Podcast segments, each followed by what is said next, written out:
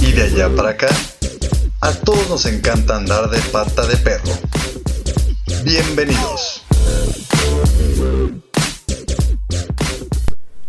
Hola, soy Robert García y el día de hoy abrochen bien su cinturón y en caso de que vean algún fantasma por la carretera, no se asusten, ya que nos iremos de pata de perro a distintos lugares locales, nacionales e internacionales que se caracterizan por ser enigmáticos, volviéndose una leyenda. Comenzamos.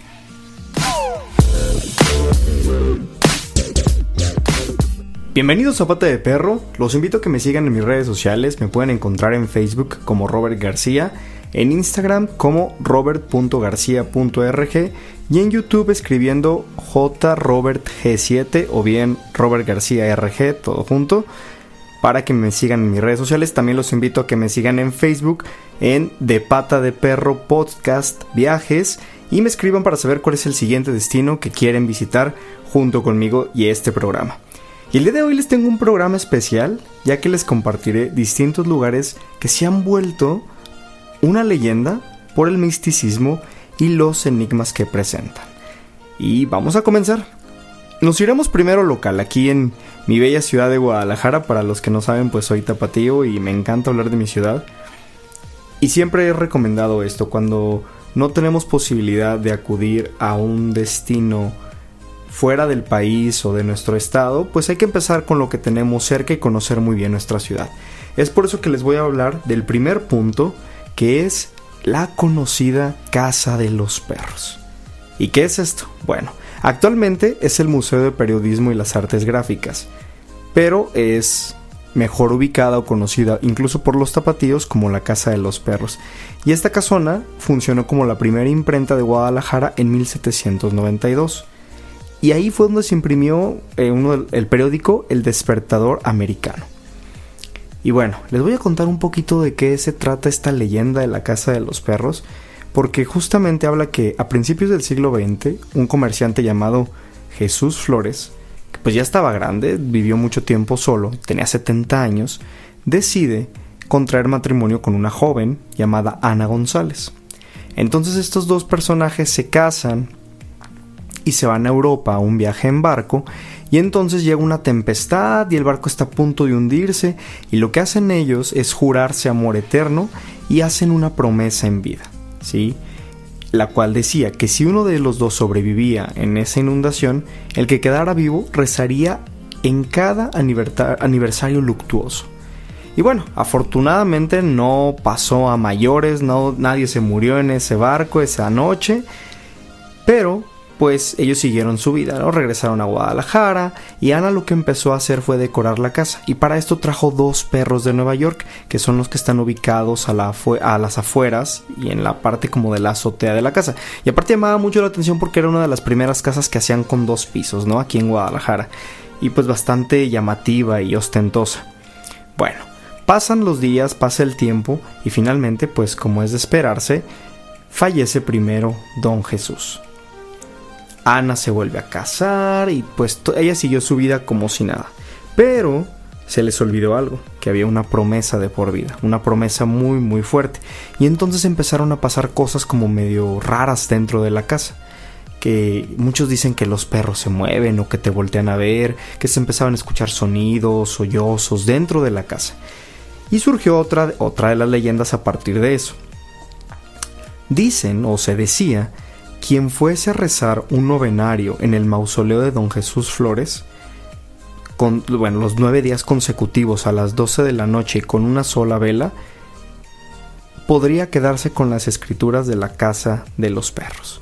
Pero dicen que todas las personas que, que, lo intentaron a veces los encontraban al siguiente día desmayados antes de que terminara el novenario porque escuchaban una voz de ultratumba que les contestaba cada vez que ellos rezaban.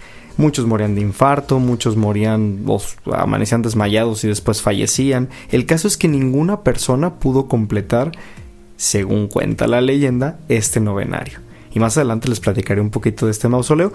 Pero esa es la historia y la leyenda de la Casa de los Perros, que actualmente, como les comento, es el Museo de Periodismo y Artes Gráficas y lo pueden visitar. Tiene un horario de martes a viernes de 10 de la mañana a 6 de la tarde y el costo no recuerdo muy bien, pero eh, creo que está alrededor de 50 pesos o 20 pesos. La verdad es que no es, no es caro y es muy accesible. Ah, bueno, sábados y domingos también tiene un horario de 10 de la mañana a 6 de la tarde. Y pues bueno, esto es la Casa de los Perros. Vamos al segundo destino aquí en Guadalajara y es el famoso Panteón de Belén.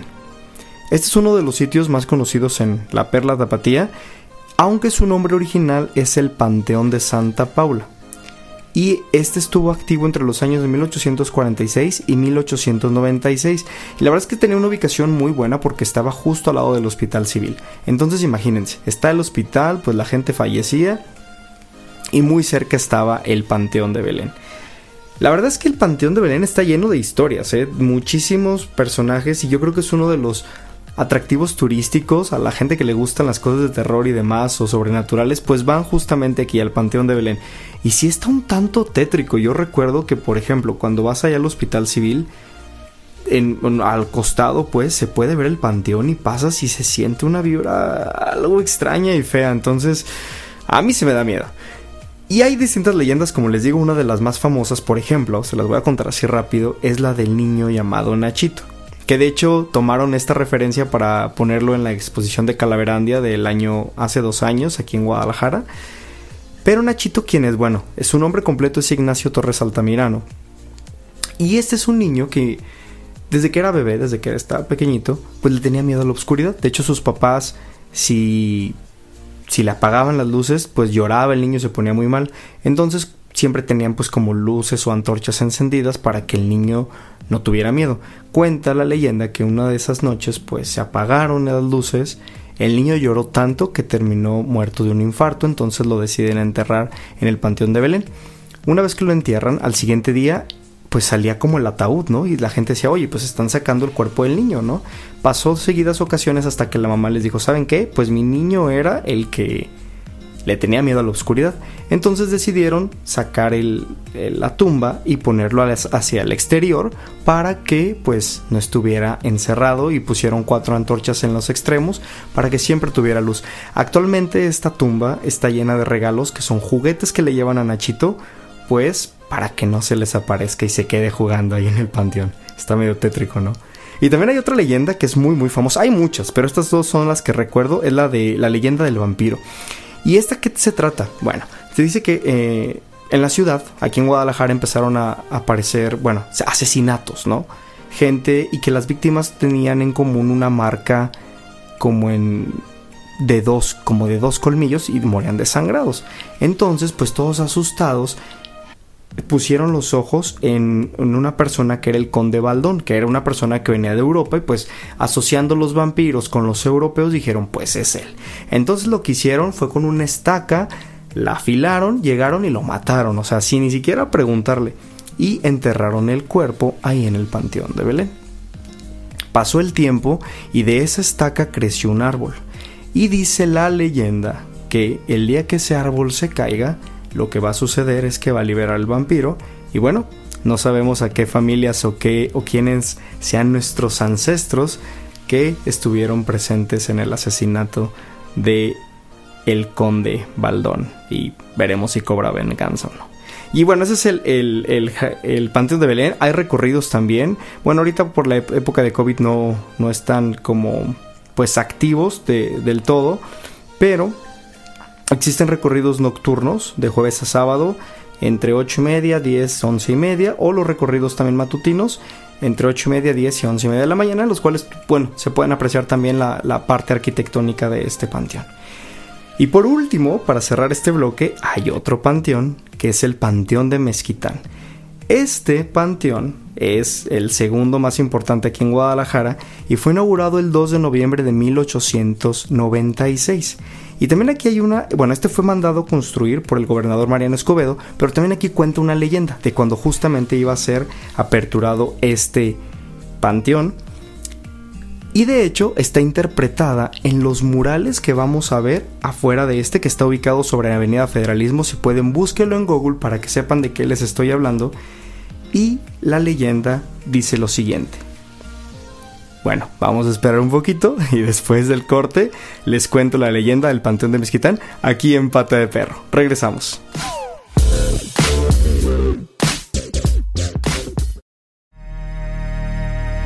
Hola, mi nombre es Daniel Martínez del programa Desde el Más Allá. Nos puedes escuchar todos los viernes a las 10 de la noche. Contamos historias de terror, relatos, creepypastas o cualquier cosa que te pueda aterrar durante la noche. Nuevamente repito, mi nombre es Daniel Martínez de Desde el Más Allá. Nos pueden escuchar todos los viernes a las 10 de la noche en cabinadigital.com. Lo que te interesa escuchar. Nos vemos ahí. Yo soy Carla Valdovinos de Labios Sin Censura y me escuchan todos los viernes a la una de la tarde, donde junto a mi compañera Monse Ponce hablamos de todo aquello que nos apasiona y siempre con la mente fría, el corazón en la mano y la verdad en la boca. Así que te invito a que nos escuches todos los viernes a la una de la tarde por cabinadigital.com, lo que te interesa escuchar.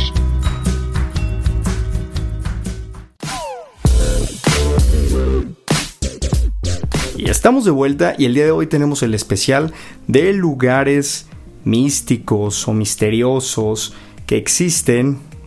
Y estoy justamente en la parte local y en el bloque anterior les estaba contando la historia del Panteón de Mezquita. Y bueno, les estaba diciendo que fue inaugurado en 1896 y justamente cuando iba a ser inaugurado salió un decreto el 29 de octubre que decía el primer cadáver que se inmune en el terreno tomado para este fin no causará derechos de inhumación, es decir, que iba a ser completamente gratuito.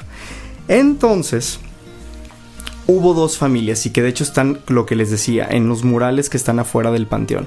Por un, por un lado estaba la familia de un alemán llamado Juan Jacques, proveniente de botánicos que tenían aquí negocios en Guadalajara, y por otra parte pues estaba la familia humilde, ¿no? Que llevaban al pues al muerto, al cadáver en, los hombros, ¿no? Pues en el ataúd, mientras Juan Jacques pues venía en su carroza como, como buen rico. Entonces imagínense que sale este decreto, es el primer cadáver que se recibe y vienen las dos familias por Avenida Federalismo, que bueno, en ese entonces no era una avenida, pero viene la carroza y vienen los otros corriendo con el ataúd y ¿quién creen que llegó primero? Así es, el rico. Entonces él fue el primer cadáver que se, eh, bueno, se veló o se enterró en el Panteón de Mezquitán. Juan Jacques, pues este alemán. Y justo, déjenme les platico, hace poco, bueno, eh, empezamos eh, a tener más acercamiento con esta información. Y está bien padre porque dentro de este Panteón de Mezquitán está la primer fuente de Guadalajara. Si es una fuente en forma de estrella muy padre. Y también está aquí el mausoleo que les platiqué de la historia de la casa de los perros. Y les quiero contar algo súper raro y creepy que pasó. Tuvimos oportunidad de ir a un tour con Héctor Vigón, viajero a la mexicana, el cual se lo recomiendo, síganlo en sus redes sociales también. Un tour súper exclusivo que tuvimos ahí en el Panteón de Mezquitán por la noche. Y en un momento nos dijeron, ah, mire, pues este es el mausoleo, muy bonito por cierto. Y nos dejaron pasar a la parte inferior de la cripta. Miren, se me está poniendo la piel chinita, en verdad es algo escalofriante, espeluznante y muy. Se siente una energía muy, muy fea. Dentro de esa cripta hay como muchas cosas que de vudú y brujería y cosas así. Pero la verdad es que está súper pesado el ambiente. Para mí es una de las experiencias que jamás imaginé estar dentro de una cripta y menos de la de la casa de los perros, ¿no? Y esta está justamente aquí en el panteón de Mezquitán. Y hay muchísimos, hay muchos personajes enterrados. Por ejemplo, estaba Irene Robledo, que después fue. Eh, bueno, se extrajo y se llevó a la rotonda de los jaliscienses ilustres. Recuerden escuchar Rotonda Digital también, ahorita hablando de la Rotonda. Y pues bueno, son algunas de las cosas que envuelve el Panteón de Mezquita. Vale muchísimo la pena, también está muy bonito, pero claro, con un guía que te vaya explicando pues todo lo que vamos viendo. Hay distintas piezas de mármol hermosas y pues muchas curiosidades y leyendas de distintos personajes aquí enterrados. Y bien, estas son las tres primeras recomendaciones locales. La Casa de los Perros, el Panteón de Belén y el Panteón de Mezquitán aquí en Guadalajara que pueden visitarlo en cuanto ustedes tengan la oportunidad. Ahora vámonos un poco fuera de Jalisco. Me voy a ir a otros puntos que también son de interés y estoy seguro que muchos de ustedes también ya conocen, si no físicamente, los han visto en fotografías o en videos. Y el primero de ellos es en la Ciudad de México. me voy a ir hasta Xochimilco, a uno de los sitios más espeluznantes conocidos como la Isla de las Muñecas. Y bueno, esta isla justamente está ubicada en el lago de Xochimilco y la leyenda cuenta lo siguiente para los que no se la sepan. Se trata de don Julián Santana Barrera, que era la persona que vivía en esta, en esta isla, y un día ve en el lago un cuerpo sin vida de una, de una niña, ¿no? A la orilla del lago. Entonces, pues la verdad es que trató de salvarla, trató de darle como pues revivirla y demás, pero la verdad es que pues no sobrevivió, ¿sí? Entonces, y, jamás aparte nunca se supo por qué llegó la niña hasta aquí al lago. Después de este incidente, don Julián decía que él veía el espíritu, ¿no? De la niña jugando ahí en, la isla y pues y que lo atormentaba aparte a él, ¿no? En los sueños, que le, lo escuchaba hablar y dice, no, no, no, sabes que esto no está bien, lo que voy a hacer es, le voy a poner eh, una muñeca. Ah, pero ¿por qué? Porque una vez encontró una muñeca que llegó flotando, ¿no? Entonces dice, pues bueno, yo creo que para entretener a la niña o conservar el espíritu de la niña ahí, pues voy a ponerle una muñeca como una especie de, de talismán, ¿no? Cuelga una muñeca y eh, del árbol, ¿no? Para que, para rendir honor pues a esta niña. Y después de esto, dice la gente, la gente que vivía pues a los alrededores, que eh, la muñeca había sido poseída por el espíritu de la niña. Entonces para protegerse lo que tuvo que hacer es colgar otra muñeca y otra muñeca y otra muñeca, pero que cada vez iban siendo poseídas por espíritus de niños. Entonces dejó literal toda la isla está repleta de muñecas bastante creepy, pero con el paso del tiempo eh, él decía que estaban poseídas y demás y termina muriendo en el mismo lugar donde encontró a la niña ahogada. Después de este punto se vio muy caracterizado porque se dice que se escuchan niños hablar, que las muñecas se mueven, que hay muchas energías muy pesadas y muy fuertes y también se ha vuelto, claro, en un punto en el que es visitado para hacer ahí algunos trucos de brujería y cosas así. Pero claro, o sea, imagínate ir en el lago y estar viendo una isla completa llena de muñecas viejas y colgadas en los árboles creo que no es nada normal. Y bueno, esta es otro de los sitios que pueden visitar cuando vayan a Xochimilco. En una de las trajineras hay algunos tours que mismo te dicen que si te pueden llevar o acercar a la isla de las muñecas. Entonces, eso se los dejo ahí como tip. Hay otro lugar que quiero platicarles que a mí me, es uno de mis favoritos. Pero ahora nos vamos a ir hasta el estado de Guanajuato y es la ex hacienda del cochero. Muchos a lo mejor no ubican el nombre de esta hacienda como tal, porque tal vez lo ubiquen con el nombre de Museo de la Santa Inquisición o como las Galerías de la Inquisición. ¿Y qué es esto? Bueno, esta es una hacienda que de hecho tú por fuera la ves como una hacienda común y corriente, bonita, eh, bueno, un tanto en un, estilo pues más eh, de su época. Pero porque bueno, esta hacienda fue construida en 1962 por orden del Marqués de Rayas. Y no es hasta 1764 que esta hacienda del cochero comienza a funcionar como mazmorra. Así como lo oyen, se hizo un calabozo y una sala de tortura para la iglesia católica. Y bueno, ¿y como por qué eh, hay esta relación? El marqués de Raya, ¿sí? era amigo de Fernando de Miera, quien este era un famoso inquisitor del Santo Oficio que estaba ubicado ahí en Guanajuato. Entonces, ¿qué es lo que hacían? Pues a toda la gente que eran blasfemos, herejes, brujos o que consideraban eso, o cualquier otra persona que supusiera la religión católica, pues bueno, se los llevaban, eran condenados al tribunal del Santo Oficio y prácticamente pues iban a ser encerrados aquí en la hacienda. La verdad, cuando yo estuve ahí, sí se siente un ambiente súper pesado, es muy muy feo. De hecho hay recorridos muy muy padres, los guías están bastante preparados, te van contando pues la historia de cada una de las salas porque vas como descendiendo en la hacienda. Digamos que la hacienda tú la ves por la parte de arriba normal como si nada pasara, pero en las capas eh, como digamos... Mm, pues sí, como calabozos o mazmorras, vas descendiendo y vas viendo las, los aparatos de tortura, la típica doncella, el potro. Existen muchos en los que realmente pues hacían literal tortura y mataban ahí a la gente. Entonces la chica, yo me acuerdo que tuve la oportunidad que era una guía mujer la que nos iba contando la historia y en un punto yo me acuerdo que me quedé parado, había un retrato que me imagino, no estoy seguro si era del Marqués de Rayas, me quedé parado ahí y sentí una algo tan feo en la espalda y de repente se acerca y me dice, ¿estás bien? Y yo, no, pues sí, sí estoy bien. Y dice, bueno, les voy a platicar la historia. Se dice que aquí, bueno, lo que vemos aquí era el dueño de la hacienda y que a veces se siente su presencia. No, en cuanto dijo eso, yo me le quedé viendo y ella me, se me quedó viendo también así como de, ah, eso fue lo que pasó. La verdad es horrible. Terminas el tour, sales otra vez al patio principal y terminas con una sensación súper extraña. Porque en verdad dentro de los calabozos, digamos que se siente esa tensión de tortura que alguna vez existió. Eh, sí está bastante pesado, bastante fuerte, pero sí lo recomiendo.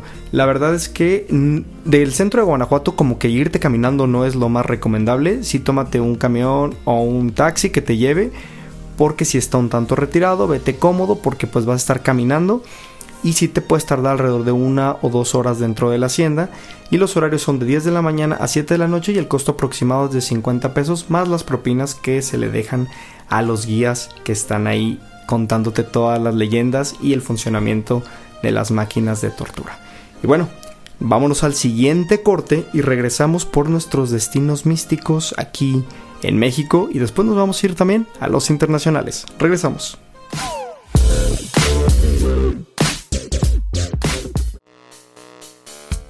¿Qué onda?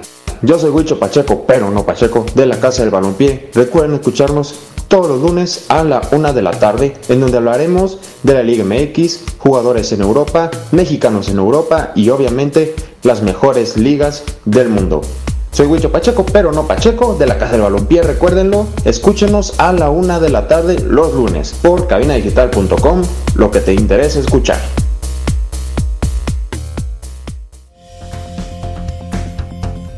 Saludos mis queridos melómanos. Yo soy Ricardo Soltero de Surtido Rico. Recuerden que nos pueden escuchar todos los días miércoles a las 12 del día. Es un programa para melómanos, vamos a escuchar de todo tipo de música, no hay prejuicios y mucho menos juicios. Recuerden, todos los miércoles a las 12 del día, soy Ricardo Soltero de Surtido Rico y recuerden escucharnos por cabinadigital.com, lo que te interesa escuchar.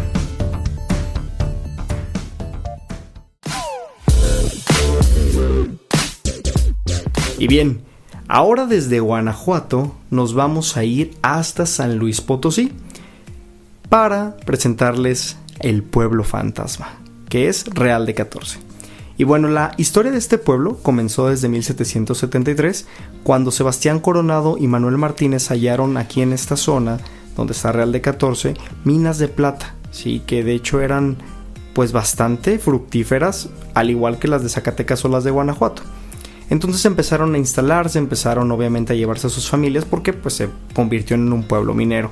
Durante 1810 estuvo en el auge total, pero después se acabó la extracción de este mineral y lo que empezó la gente a hacer pues era irse, irse de ese pueblo porque pues ya no tenían nada más que hacer y se convirtió literal en un pueblo fantasma, porque está abandonado. Las casas están abandonadas, están deterioradas por el paso del tiempo, y lo que han hecho para rescatar esta zona o este pueblo, pues lo volvieron un punto turístico, ¿sí? No solo por sus leyendas que existen, sino por obviamente la tranquilidad que es el estar en este lugar, donde muchas de las casonas que había se convirtieron en hoteles. Mucha gente dice que cuando te quedas hospedado ahí, pues sí, a veces escuchas cosas. Entonces, pues bueno, son leyendas que la gente dice. Aunque una que es muy común y muy típica de este lugar es el famoso Jergas. Se dice que este era un minero, bueno, un fantasma más bien, que se te presentaba en forma de minero y dentro de las minas llegaba con los, con los trabajadores y les decía, hey, bueno, necesito que vayas aquí o allá y lo que hacía era perderlos para que se murieran dentro de las minas. Entonces dice la gente que todo el mundo dejó Real de 14 a excepción del Jergas que permanece ahí y pues que mucha gente lo ha visto, según eso. Real de 14 la verdad es un, lugar que sí recomiendo que visiten, hasta si quieren pasar un fin de semana tranquilo o espeluznante, no sé, como quieran verlo, pero es uno de los lugares mágicos que existe en San Luis Potosí. Y el otro de ellos también ahí está en San Luis Potosí. Y justamente este también es muy conocido, si no busquen ahí en Google las imágenes para que vean de qué les estoy hablando, es el jardín escultórico surrealista de Edward James. Y este más que enigmático o, que sea como terrorífico, la verdad es que es surrealista y es por eso que es un, punto que sí quería hablar de él. Y este está ubicado en Silitla, ahí justamente en San Luis Potosí. Pero ¿quién es Edward James? Pues bueno, él es un escocés que nació en 1907 y pues fue heredero de una gran fortuna, fue poeta, escultor, etc. Y se viene aquí a México específicamente aquí a Silitla, donde construye esta parte que conocemos como el castillo de Edward James, que es un área que comprende toda la zona conocida como las pozas, que son como una especie, es como un río, y también el castillo conformado por 36 esculturas irregulares repartidas en 81 mil metros cuadrados entre vegetación y demás. La verdad es que está padre porque tú llegas al, al lugar y vas a encontrar un montón de figuras irregulares y bien raras. Pareciera que estás como en, en, el país de las maravillas, literal. O sea, dices, ah, ok, voy subiendo escalones de esta escultura y son unos escalones que te llevan a nada, ¿no? Y tienes que regresarte. Van a encontrar mucho, por ejemplo, las más populares es la de las siete serpientes, las manos del gigante, los ojos divinos o la, casa, la casa de los tres pisos o el templo de las dos columnas, que son de los más fotografiados y la verdad están increíbles. Si te puedes llegar a tardar dentro de dos de yo creo que entre dos o tres horas recorriendo todo porque pues si hay como un mapa pero pues tú vas explorando. Y si es de caminar vete súper cómodo y puedes tomar fotos increíbles y aparte descubrir como curiosidades. Aquí hay distintas opciones por ejemplo la verdad es que el costo no es tan elevado, los horarios son de 9 a 6 de la tarde, el ingreso te cuesta creo que 100 pesos más o menos.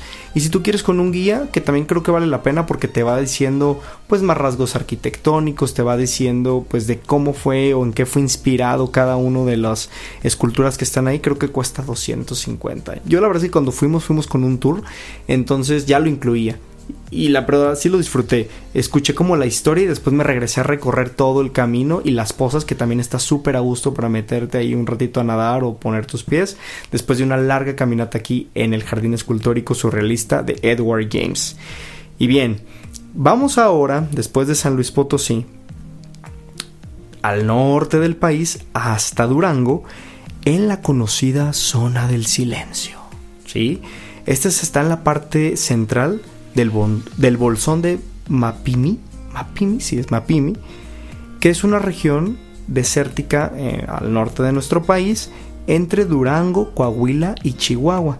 Aquí es donde está la famosa zona del silencio. ¿sí? ¿Y por qué se llama así o, por, o, qué la caracteriza? Según las leyendas que incluso la gente va diciendo, esta región del Bolsón antes fue un lecho marino. ¿sí? Esto provocó tener una fuerza magnética que hace que las ondas radiales no sean transmitidas. Entonces cuando tú llegas ahí con tu radio, con tu celular, pues no funcionan. ¿sí? Por eso se le llama la zona del silencio. Dice las leyendas también que mucho hace tiempo, bueno, hace años, la NASA hizo un experimento en la que lanzó algo ahí y que incluso la localización pues fue complicada. Y han hecho varias pruebas. Hay gente que se ha perdido. Hubo un sobreviviente que estaba leyendo que duró cinco días, pero cuando lo encontraron, lo encontraron desmayado y que es algo bien raro. Y, no lo dudo. Pero algo que también me sorprendió es que la zona del silencio no tiene un punto específico, sino que realmente parece que se estuviese moviendo, ¿no? Entre distintas, no sé si tengan que ver con el magnetismo o alguna algo raro ahí, pero sí está súper loco.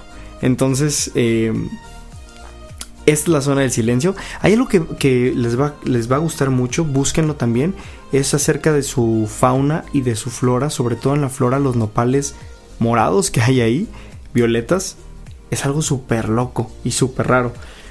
Mucha gente ha tratado de hacer como ciertos experimentos al entrar a la zona del silencio, pero efectivamente las puede ser peligroso porque si no tienes un buen sentido de orientación te llevas una brújula y va a baliste porque se va a descomponer por obviamente la eh, actividad magnética que existe en el lugar. Aparte de eso, eh, es como muy similar o me recuerda al Triángulo de las Bermudas. Pero bueno, quién sabe cuál sea el misterio de este sitio.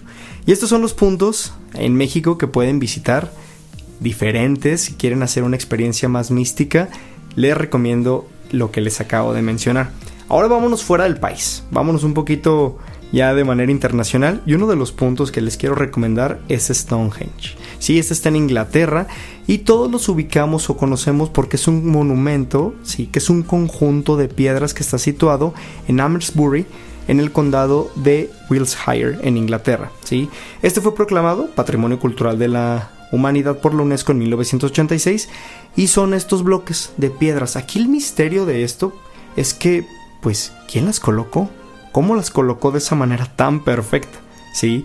Eso es algo que se han preguntado durante mucho tiempo y no hay una explicación real. Muchos creen que se hacían ritos, muchos creen que es una especie de calendario, pero es bien sabido que bajo este misticismo hay personas, sectas o grupos que van a hacer cierto tipo de rituales por justamente lo extraño que es este punto de Stonehenge, que son estos bloques eh, de piedras en un círculo concéntrico. Y bueno, ese es uno de los. Está súper fácil. Si vas a ir a Inglaterra, puedes aprovechar. Tomas un tren que te lleva ahí. Y me parece que después del tren, un camión. Y puedes visitar Stonehenge sin ningún problema. También te recomiendo a alguien que te vaya dando un poco de guía o explicación sobre las teorías que hay ahí. Porque, pues, solo pues vas a ver un montón de piedras y ya. Como las piedrotas aquí en Tapalpa. Otra de las recomendaciones que es algo súper loco que puedes ver sobre el cielo son las líneas de Nazca en Perú. ¿Y qué son estas? No sé si las han ubicado, es más, búsquenlas ahorita, que son figuras geométricas que están trazadas sobre el suelo desértico desde hace añísimos, ¿no? Y toman figuras, por ejemplo, como de animales que tienen hasta 275 metros de largo, imagínense lo enorme que están, pero pues vemos grullas, vemos colibríes, pelícanos, etcétera, y también fueron declaradas Patrimonio Cultural de la Humanidad por la UNESCO en 1994. Y es un misterio ver, porque ¿quién las hizo? cómo es que están ahí y las puedes observar desde los cielos. En un avioneta hay tours que también te llevan ahí, pero bueno, de por sí eso es como un extra. Si vas a ir a Perú, pues disfrutan todo lo demás. Cusco creo que también es un lugar bastante interesante. Pero pues si ya tienes más dinero, presupuesto y quieres verlas, pues creo que vale la pena dar un, un vuelo y ver las misteriosas líneas de Nazca, sino búsquenlas en Google Maps y creo que también es bastante interesante hacer este tour virtual para que se den cuenta de, lo, de lo que les estoy hablando. Y es un misterio que no sabemos si es extraterrestre, sobrenatural, pero están ahí las líneas de Nazca. Vámonos a un corte y regresamos con los últimos lugares internacionales y algunas otras recomendaciones que también tengo para ustedes nacionales que pueden visitar si quieren entrar en algún lugar enigmático o misterioso. Volvemos aquí a Pata de Perro.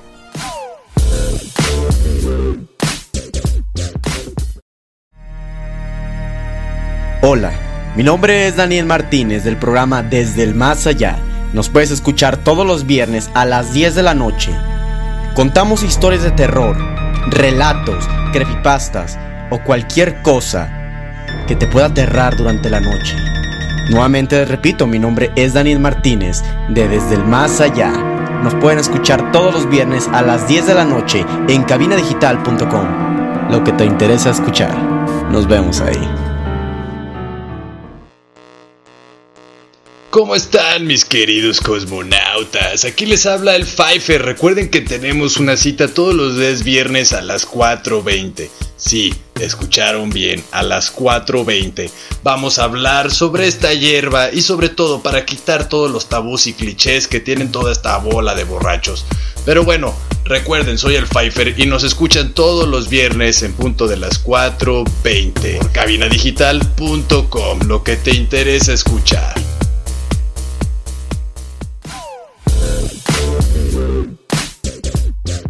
Me voy a ir de vuelta a Europa y regresaré nuevamente, pero ahora vamos hasta Escocia.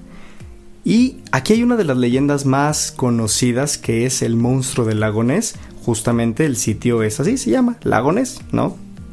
Este es un lago de agua dulce que está en Highlands, en Escocia. Y bueno, se hizo famoso a partir del monstruo del lago Ness, que se supone que es un pues una especie como de, no sé cómo decirlo, dragón, lagarto, víbora, no sé qué exactamente que sea, que parece incluso un dinosaurio, más bien es como parecido a un dinosaurio. Y la creencia se hizo popular cuando se mostró una fotografía en la cual aparece de fondo el lago Ness en 1933, que después hay muchos mitos y leyendas al respecto de este sitio que se dice que realmente no pues no fue real la foto, que fue una foto falsa. Pero eso obviamente generó gran turismo y la gente visita. De hecho, yo tengo una escultura, bueno, no, yo creo que mi hermano le regalaron un, un amigo una escultura del justo del monstruo del lago Ness, porque no hay otra cosa que ver ahí, solamente ir a ver el lago y pues obviamente a los alrededores están las tienditas de souvenirs, restaurantes y demás, pero pues donde te venden cosas relacionadas al monstruo del lago Ness, que es esta leyenda que lo hizo famoso al lugar. Pero pues, no sabemos si en verdad existe, no existe, si saldrá o no saldrá, pero existe el sitio del lago Ness. ¿Ok? Y bueno, hay otro lugar que este sí es de mis favoritos porque es muy místico y justo en esta época de Halloween creo que va muy ad hoc, que es el famoso castillo de Bran. ¿Sí? ¿Alguien lo conoce? ¿Lo ubica? ¿Lo han escuchado? Búsquenlo en Google, la verdad es que también está muy bonito en los colores blancos y rojos que tiene este castillo. Y este está ubicado en Transilvania, Ah, ya van viendo de quién es, ¿verdad? Es una región situada actualmente en el país de Rumania, que antes, bueno, eh, perteneció a Hungría, ¿sí? Pero aquí se crea o se dice que habitó el famoso Drácula, ¿sí? Que fue muy, pues, que fue muy, más bien, que tomó inspiración Bram Stoker para poder escribir su libro de Drácula, pero realmente está inspirado este personaje en un conde que existía que se llamaba Vlad Drácula Teps, que era un príncipe y señor de guerra que luchó en el siglo XV. ¿Qué era lo que él hacía? Más bien, por esta parte de la guerra asesinaba a sus, pues, a sus enemigos y hacía el ritual que es muy conocido y véanlo en las películas, que es el empalado, ¿sí? Que es decir, atravesaba los cuerpos de los enemigos con en una vara, en un palo y los ponía, ¿no? Los no, no los colgaba, clavaba el palo en el, en el en la tierra y pues los cuerpos estaban ahí atravesados. Se dice que lo que hacía era que bebían la sangre de los enemigos, ¿no? Para hacerse más fuertes y demás. Y entonces de ahí viene todo el mito esto de los vampiros. Y de ahí Bram Stoker toma toda esta inspiración y crea al famosísimo conde Drácula que decía que habitaba justamente en este castillo de Bran. Aunque mucha gente dice, de acuerdo a las leyendas, que realmente no vivía él en ese castillo, que vivía en otro castillo que actualmente está en ruinas. Pero bueno, esa es eh, la historia para que los conozcan. Búsquenlo así, Castillo de Bran, que fue construido, como les comento, hace casi 2000 años. Y está rodeado obviamente pues, de todos estos misterios y que se dice que hay pasadizos dentro del castillo y bueno, todas las leyendas que se han situado acerca de los vampiros han sido punto de referencia clave para que la gente vaya a visitar este punto turístico en Rumania. Y creo que vale la pena. La verdad es uno de los destinos que tengo que visitar. Ese sí, la verdad, los debo, no he ido y estuve tan cerca, pero estoy seguro que voy a conocer este castillo muy pronto. Y bueno, estas son mis recomendaciones, espero que les hayan gustado, voy a hacer un resumen rápido. Nos fuimos primero por la parte local aquí en Guadalajara, que visiten la Casa de los Perros, que es el Museo de Periodismo y Artes Gráficas. Como número 2 les di a conocer el Panteón de Belén, como número 3 el Panteón de Mezquitán. Después nos fuimos fuera de, de, Jalisco como número 4, la Isla de las Muñecas en Ciudad de México, 5, la ex hacienda del Cochero en Guanajuato, o también conocido como la hacienda eh, o las galerías de la Santa Inquisición o Museo de la Santa Inquisición. Como número 6, el Pueblo Fantasma Real de 14. Número 7, el Jardín Escultórico Surrealista de Edward James. El número 8, la Zona del Silencio en Durango. El número 9, Stonehenge en Inglaterra. El número 10, las líneas de Nazca en Perú. El número 11, el lago Ness en Escocia. Y el número 12, el Castillo de Bran en Rumania.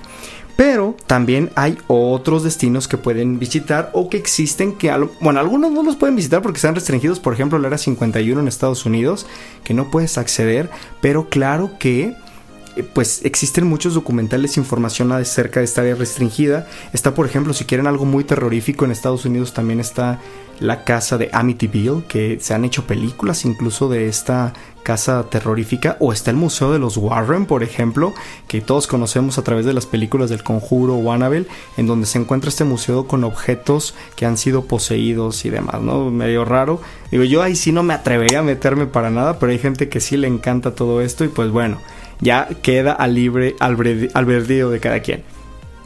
Y eh, hay otros lugares, por ejemplo, en Italia hay uno que me recuerda mucho al castillo surrealista de Edward James, que es el Parque de los Monstruos, que está entre Roma y Florencia, no recuerdo ahorita la, provincia en la que está, pero también hay, son esculturas como en una especie de parque muy similar y se le conoce así, el Parque de los Monstruos. Ah, y hay otra buenísima que también no se las platiqué, que son las catacumbas en París. Cuando me tocó ir ahí, en verdad yo se siente un ambiente muy pesado, muy feo, aparte de sofocante por estar abajo de la tierra. Pero sí, es algo bien raro, o sea, ver muchísimos cráneos y huesos alrededor de ti durante todo el camino. Entras en un punto de la ciudad y sales completamente en otro, no recuerdo cuántos kilómetros son exactamente, pero sí está escalofriante, la verdad es que a mí sí me, sí me asustó. Otro punto también que internacional, por ejemplo, la famosa ciudad prohibida de Pekín, también es otro de los lugares que, que creo que tiene su misticismo. Ah, por supuesto, lo vimos en el programa anterior, Praga, la leyenda del golem que les platicaba el otro día, y entre las distintas leyendas que alberga Praga también es una ciudad enigmática, y por supuesto Budapest, de hecho que está ahí en Hungría, eh, justamente Transilvania en algún momento perteneció a esta parte de Hungría, entonces muchos de los enemigos de Drácula que la gente cuenta pues vivían en Hungría y los húngaros se caracterizan justamente por ser estos gitanos o tener cierta magia y misticismo de hecho, si vieron eh, la serie, por ejemplo, de Freud, habla acerca de los húngaros y de cómo manejan estas artes obscuras, ¿no? Hungría, la verdad, yo les voy a decir una cosa. Cuando estuve en Budapest, sí tuve varias eh, como sensaciones medias creepy. Sí, sí se siente, se siente un ambiente pesado y sobre todo de noche, no fuera de broma. Se siente cómo cambia la energía de la ciudad. Y la verdad es que es una, ha sido una ciudad muy bonita, dividida en dos, en Buda y en Pest, que después ya les haré algún programa especial. Pero sí, definitivamente es una de las ciudades que tiene muchísimas leyendas y vale la pena aprender de ella. Voy a regresar un poco otra vez ya aquí a México, vengo de vuelta. Aquí en Jalisco existe también el Foco Tonal, es un lugar energético que también pueden visitar a una hora de Guadalajara, una hora y media más o menos. Y también, o sea, si quieres creer más como la energía positiva, es un punto en el que puedes ir ahí a recargarte. Ah, en Colima. Existe un punto en Colima que es como una carretera, una pendiente, en el que las cosas en vez de, en vez de que se caigan, suben por sí solas. También véanlo, búsquenlo en Google porque también está súper padre este dato. Yo no lo creía y lo tenemos súper cerquita de aquí de Guadalajara. Entre otros lugares, voy a regresarme otra vez a Guanajuato. No les conté, pero ahí hay un castillo que es un hotel. Mucha gente dice que cuando se queda en ese castillo literal escucha risas, voces, eh, que gente camina en el pasillo y que incluso ve cosas. Entonces la verdad es que más que ir a descansar a, ese hotel, creo que vas a recibir un buen susto, pero también es muy característico por esa parte. Sin lugar a dudas, Zacatecas es otra de las ciudades que puedes tomar un tour de leyendas por la noche padrísimo que te va contando muchísimas cosas coloniales y obviamente una de las ciudades que de hecho voy a tener el especial la siguiente semana porque vamos a irnos ya para este fin de semana a Morelia es justamente la celebración del Día de Muertos en este, en este estado, ¿sí? Principalmente en la ciudad de Morelia, donde también hay muchísimas leyendas que puedes eh, conocer, eso está súper padre. Y obviamente en Pátzcuaro, en Janitzio, que es la isla donde se hace la celebración más importante del Día de Muertos a nivel internacional. Y obviamente esto no es de terror, pero pues nosotros aquí en México celebramos la muerte. Entonces es algo que les llama mucho la atención a los extranjeros, pero claro que es parte de nuestras tradiciones. Y es importante destacarlo como un punto turístico, digo, no de terror, pero sí referente pues a algo distinto ante los ojos de los demás, ¿no? Y esas son las recomendaciones, espero que les haya gustado el programa del día de hoy. Les mando un saludo y un agradecimiento a todos los que escuchan Pata de Perro. No olviden seguirme en las redes sociales, búsquenlo de Pata de Perro Podcast Viajes en Facebook para que me comenten acerca de qué destino quieren que platiquemos.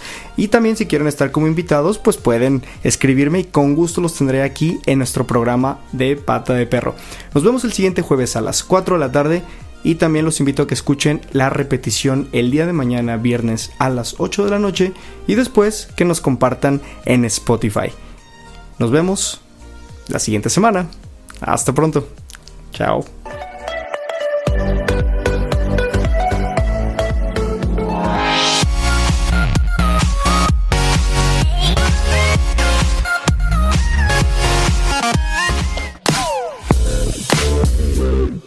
para allá de allá para acá, a todos nos encanta andar de pata de perro.